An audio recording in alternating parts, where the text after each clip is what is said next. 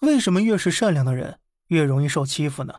因为啊，人性当中有一种恶，就是喜欢不断试探对方底线和忍耐极限，直到遭到拒绝、遭到反对、碰到钉子时才会罢手。大家的工作单位或者公司有没有这样一类人呢？喜欢通过讨好的方式获得肯定，没事帮人倒个水、烧个饭、顶个班、背个锅等等。大家把这类人呢统称做好人。然而，这个好人的代价就是有脏活累活时第一个想到他，但是遇到分奖金、评职称的好事时啊，却又第一个排除他。我并不否认友善，友善固然重要，但是没有实力的友善、没有底线的友善是不会被珍惜的。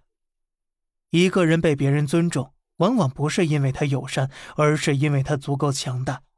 所以我的观点是，在人际关系当中可以示好，但是绝不能讨好，因为讨好所传递出的信号就是我的利益并不重要，我的感受也不重要，对方自然而然就会轻视你了。人与人之间是如此，国家与国家之间亦是这样。好了，这里是小胖侃大山。每天早上七点，与你分享一些这世上发生的事儿。观点来自网络，咱们下期再见，拜拜。